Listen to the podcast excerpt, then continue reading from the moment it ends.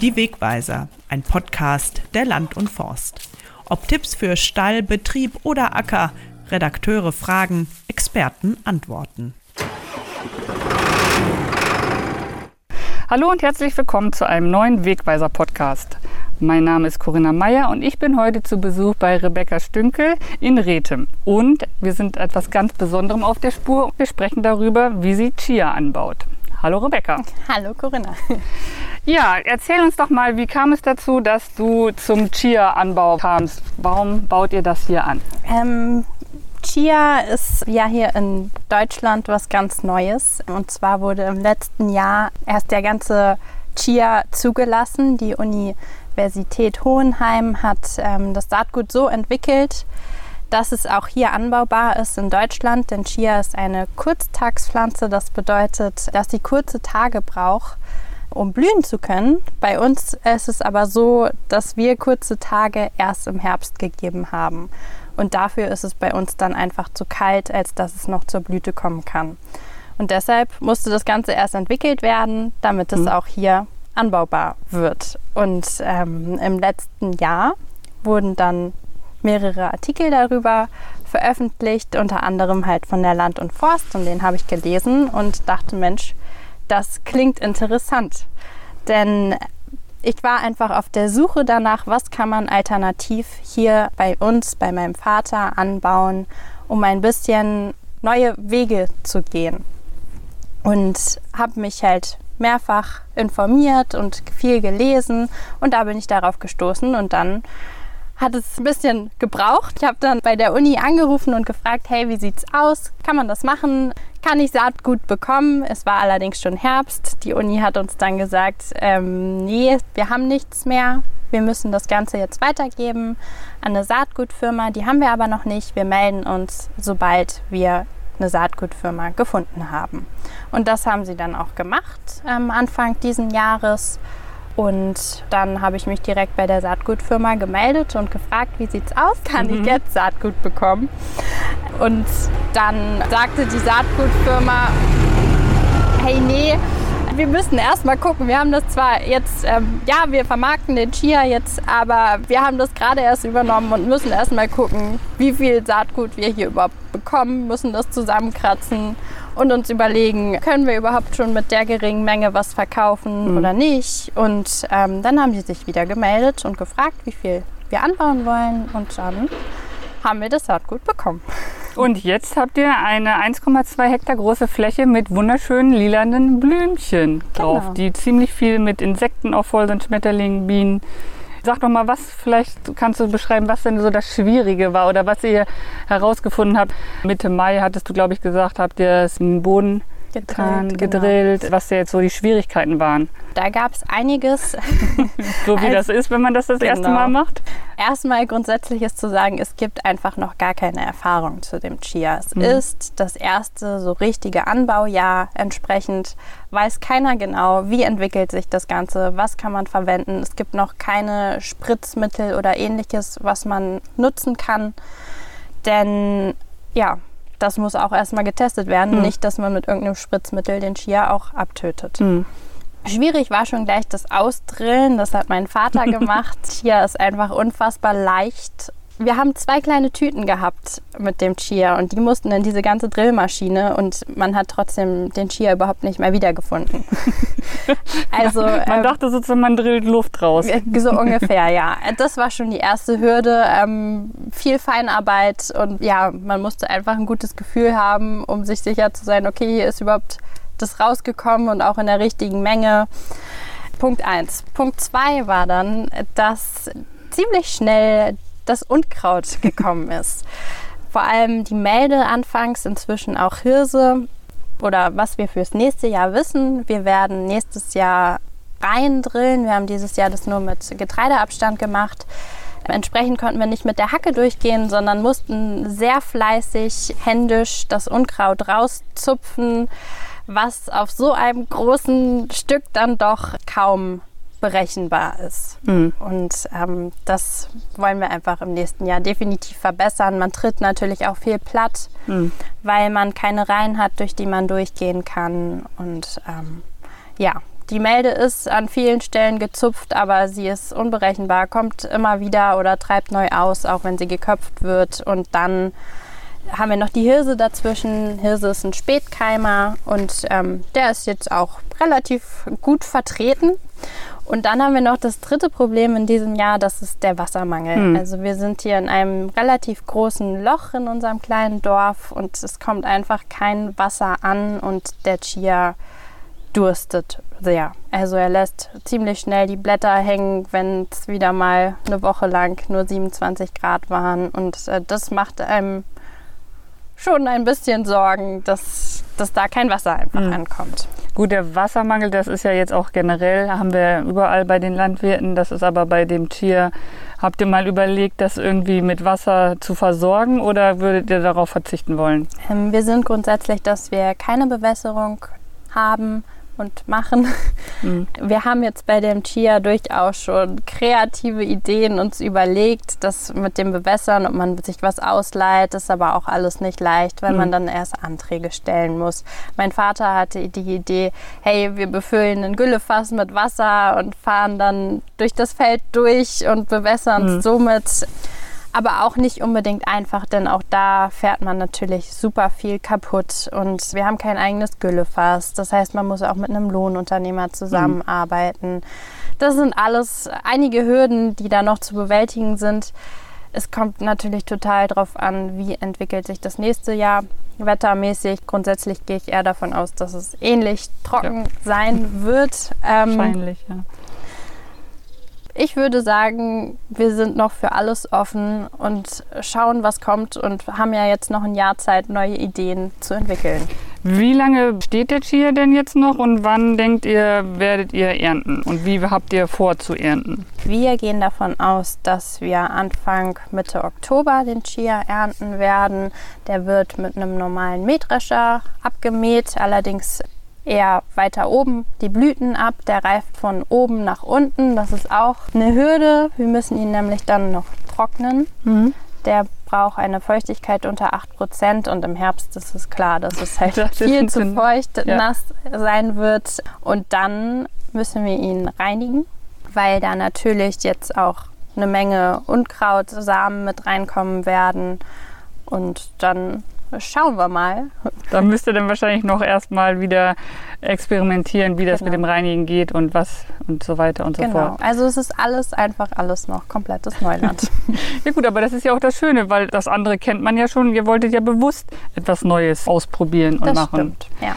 Könnt ihr schon abschätzen vielleicht, wie viel ihr von diesem 1,2 Hektar Ertrag bekommen werdet? Also grundsätzlich wird davon ausgegangen, dass man im Durchschnitt eine Tonne pro Hektar erntet, mhm. unter günstigen Bedingungen angeblich sogar noch mehr. Wir gehen eher davon aus, dass wir deutlich weniger ernten werden. Wir erhoffen uns einen Ertrag von 500 bis 800 Kilo pro mhm. Hektar. Ich denke, man sollte es einfach auch nicht zu hoch ansetzen. Wir müssen viel reinigen. Wir sehen momentan viel ist vertrocknet. Dann sind unterschiedliche Höhen des Chias gegeben mit unterschiedlich vielen Blüten, weil einfach die Gegebenheiten noch nicht optimal waren. Und deswegen lieber niedriger ansetzen und sich hinterher freuen, falls vielleicht doch ein bisschen mehr rauskommt. Für die Pflanzenbauer, die uns gerade zuhören, kannst du noch mal was sagen, vielleicht zu dem Boden, auf dem der Chia gerade steht? Genau, der Boden ist sandiger Lehm. Vorher hatten wir da Wintergerste angebaut. Es war auch Zwischenfrucht drauf und für den Chia wurde eigentlich gar nicht groß der Boden behandelt. Es ist ein bisschen Gülle raufgekommen und Kali das war es auch schon an Bearbeitung. Ziemlich einfach eigentlich sozusagen, genau. kein großer Aufwand und ja. so weiter. Ist das generell denn eine Pflanze, die die Sonne mag? Weil ich denke jetzt daran, dass die ja, das hast du ja auch mir in der E-Mail geschrieben, generell nur aus Südamerika kommt. Ja. Und da ist es ja extremst warm und es ist extremst sonnig, würde ich sagen. Also müsste sie ja, ja wahrscheinlich mit diesem Klima, was wir jetzt immer mehr bekommen werden, ganz gut zurechtkommen, oder? Ja, grundsätzlich ja. Sonnig ist es da, aber auch tropisches Klima. Und tropisches Klima ist ja auch ein bisschen feuchter. Ja, okay, ja gut, das stimmt. Und bei uns ist es ja eigentlich eher nur trocken gerade. ja. Und ich glaube, dass das eine Problematik ist. Also Chia mag Sonne und okay. ähm, in den Anbauempfehlungen wurde uns auch gesagt, dass er halt Sonne liebend ist, aber man sieht es halt einfach, die Trockenheit macht ihm enorm zu schaffen, mhm. ähm, weil wir einfach nicht die feuchte Luft haben wie okay. in Südamerika. Und was ist euer Plan mit der Vermarktung? Also dieses Jahr ist klar, ihr habt jetzt erstmal dieses Versuchsfeld und so weiter und so fort, aber generell habt ihr euch schon Gedanken gemacht, wie ihr den mal vermarkten möchtet? Wir würden gerne den Chia erstmal selbst vermarkten. Ähm, müssen dabei natürlich auch noch gucken, wie machen wir das Ganze. Mhm. Mir schwebt vor, dass wir den Chia in Gläsern vermarkten, weil das einfach irgendwie eine nachhaltige, schöne Sache mhm. ist. Ähm, aber auch da muss man gucken, wie ist da gerade die Beschaffenheit mit dem Material, bekommt man gerade alles, was einem vorschwebt. Und dann schauen wir erstmal. Also ich denke, das ist noch eine Weile hin, bis es überhaupt so weit ist, dass wir ihn auf Vermarkten. den Markt bringen. Genau. Generell gibt es zu dem Chia ja auch immer so diesen Begriff Superfood. Der soll ja extrem gesund sein. Kannst du nochmal vielleicht erklären, wo Chia überhaupt in Deutschland momentan im Einsatz ist? Chia ist im Grunde genommen ist der ja ähnlich zu den Leinsamen. Chia mhm. kann man im Brot verbacken, im Brötchen verbacken. Man kann inzwischen viele Chia-Weltmeisterbrötchen kaufen. Ähm, viel in Pudding, das sieht man ganz oft, mhm. weil Chia dann in der Verbindung so eine Gelee-artige, ganz interessant aussehende Masse ist. Genau, so ein bisschen bildet. gelmäßig. Ja, ja, genau. Und aber auch ist sehr viel in Riegeln drin. Man kann den super im Müsli morgens essen oder im Brei. Also das ist ziemlich variabel und kann man, denke ich, schon stark vergleichen mit dem Einsatz von Leinsamen. Okay. Und nach diesem Versuchsjahr seid ihr gewillt, weiter zu versuchen oder bleibt ihr dran beim Chia-Anbau oder habt ihr gesagt, nee, das ist doch eine kleine Diva, die möchten wir nicht mehr auf unserem Feld? Nein, definitiv lassen wir uns davon jetzt nicht einschüchtern. Das war klar, dass dieses Jahr nicht perfekt werden kann. Wie soll es perfekt werden, wenn es null Erfahrung gibt? Das wäre schon sehr verwunderlich, wenn man jetzt gleich hier den super Chia hätte. Ich möchte da dranbleiben und bin da auch ähm, mit Papa in der vollen Motivation, dass wir uns jetzt nur weiterentwickeln können und das Ganze jetzt von Jahr zu Jahr besser machen können. Ja. Und es geht ja auch dabei vor allem darum, wir bieten den Chia jetzt regional an. Man findet momentan zwar in den Supermärkten überall Chia, der kommt aber grundsätzlich irgendwo aus Südamerika. Mhm. Es ist was Besonderes, wenn man Chia aus Europa bekommt. Wenn man ihn jetzt sogar hier aus Deutschland bekommt, dann ist das was Besonderes und etwas, wo man dranbleiben sollte, ja. weil das gibt es noch nicht viel. Und ich glaube, dass das mit sehr viel Erfolg irgendwann behaftet sein kann. Das glaube ich auch vor allen Dingen, weil es ja einfach auch eine Nische oder ihr habt euch ja eine Nische gesucht, sage ich mal so, und ihr habt euch ja bewusst für eine Nische entschieden. Kannst du noch mal sagen, warum ihr jetzt auf der Nischensuche seid? Ja, klar. Also mein Papa ist ein Alleinkämpfer und ich sehe einfach, dass das viel Kraft kostet, viel Zeit und am Ende hat man da nicht viel bei raus. Und ich glaube, dass man in der Landwirtschaft eben nur wirklich noch erfolgreich sein kann, wenn man eben eine Nische findet und diese auch abdeckt. In der E-Mail hattest du auch, glaube ich, etwas geschrieben darüber, dass es in der Landwirtschaft immer steiniger wird. Was ist da dein Eindruck? Mm, also man muss dazu sagen, mein Papa ist wirklich Alleinkämpfer und äh, Alleinkämpfer haben es, denke ich, immer ein bisschen schwieriger. Aber man kann das in diesem Jahr natürlich besonders gut beobachten. Die Preise steigen immer mehr für die Landwirte, sei es Düngemittel, sei es Spritzmittel. Klar, Diesel sowieso in diesem Jahr ist was Besonderes.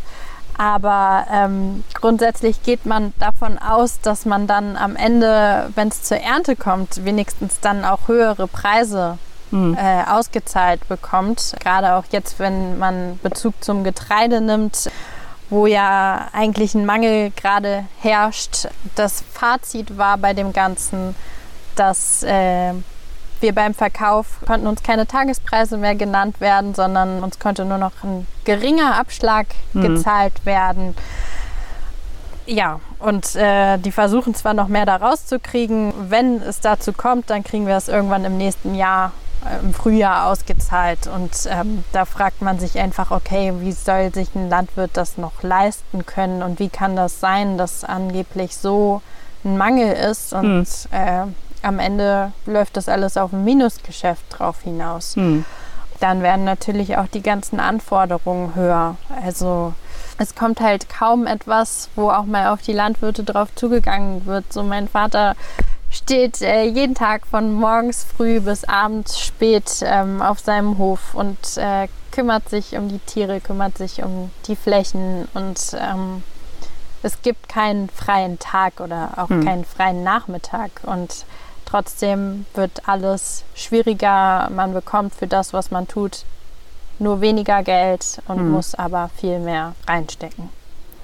Und jetzt äh, bist du ja so ungefähr ein Jahr mit dabei und beschäftigst dich ein bisschen mit dem, was man noch anbauen kann oder welche Nischen vielleicht auf eurem Hof noch ganz gut dazu passen. Generell würdest du denn sagen, dass du Lust hast auf die Landwirtschaft oder ist das noch so eine große Frage, die du dir selber noch nicht beantwortet hast? Also grundsätzlich würde ich es eher als Frage sehen. Ähm, ich habe auf jeden Fall Lust, was mit meinem Vater zusammen zu machen. Und ähm, mich interessieren diese Anbaugeschichten definitiv. Und ähm, ich habe auch Bock dazu, mich da reinzuknien und mich damit zu beschäftigen. Das, da gehe ich schon drin auf. Man muss halt nur gucken, wie kriegt man das alles kombiniert gemeinsam zusammen in seinem Leben. Genau.